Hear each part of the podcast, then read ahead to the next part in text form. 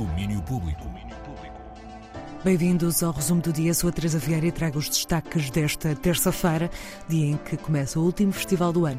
O Emergente volta a juntar em Lisboa os mais interessantes novos projetos da música portuguesa em três dias de concertos no Music Box.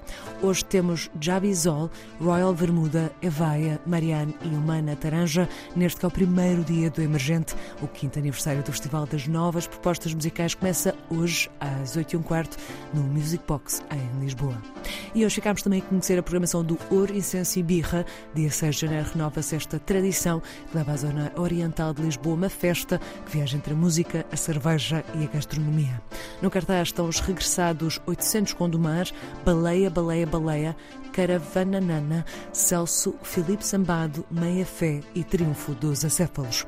Mas à noite chegam os DJ sets. Há muito para ver, beber e comer dia 6 de janeiro no Ouriças e Birra, nos espaços da Musa de Marvila, Dois Corvos e Fermentar. Ainda na música vamos ao cinema, mas não exatamente. Em 2024, Rodrigo Leão vai celebrar os 20 anos de cinema.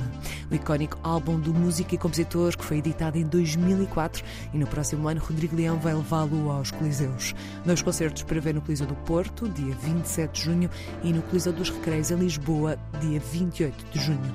Os bilhetes já estão à venda. No cinema seguimos com um obituário. Morreu o ator sul-coreano Lee Sun-kyun, conhecido pelo seu papel no filme Parasitas.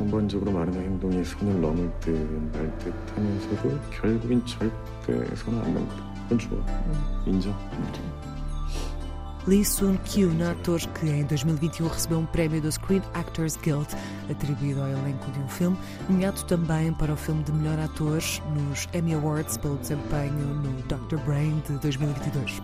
Antes de chegar ao sucesso internacional, Lee atuou em séries populares como Coffee Prince, Behind the White Tower, Pasta e My Mister. O ator foi encontrado dentro de um veículo num parque no centro de Seul, com um briquete de carvão aceso ao seu lado, disse a Yonhap, que citou a polícia.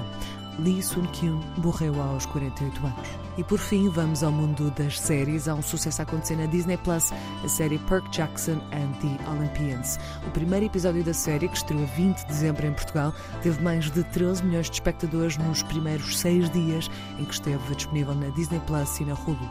Tornou-se assim uma das cinco séries com melhores estreias nestas plataformas deste ano, numa lista que conta com números de grandes séries como The Mandalorian, The Bear, Only Murders Left in the Building, entre outros.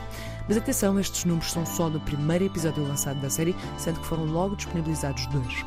A série, criada por Rick Riordan e Jonathan. Steinberg, é também, neste momento, a melhor estreia de sempre da Disney Branded Television. Um ótimo resultado para mais um trabalho da saga Percy Jackson, trabalho escrito por Rick Riordan e com adaptações em cinema e agora em televisão. Domínio Público.